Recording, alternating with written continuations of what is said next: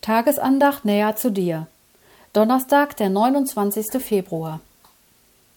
Wie neugeborene Kinder seid begierig nach der vernünftigen, unverfälschten Milch, damit ihr durch diese wachst zur Errettung.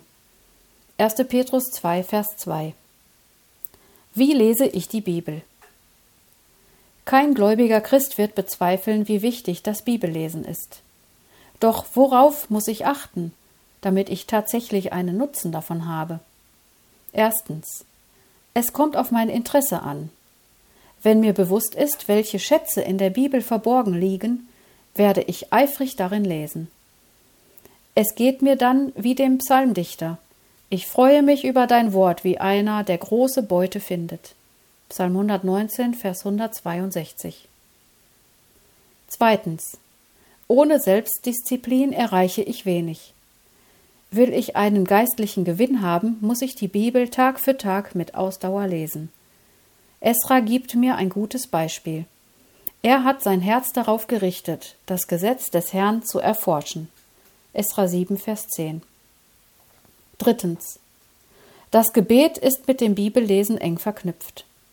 Beim Beten drücke ich aus, dass ich Gottes Hilfe brauche, um sein Wort zu verstehen.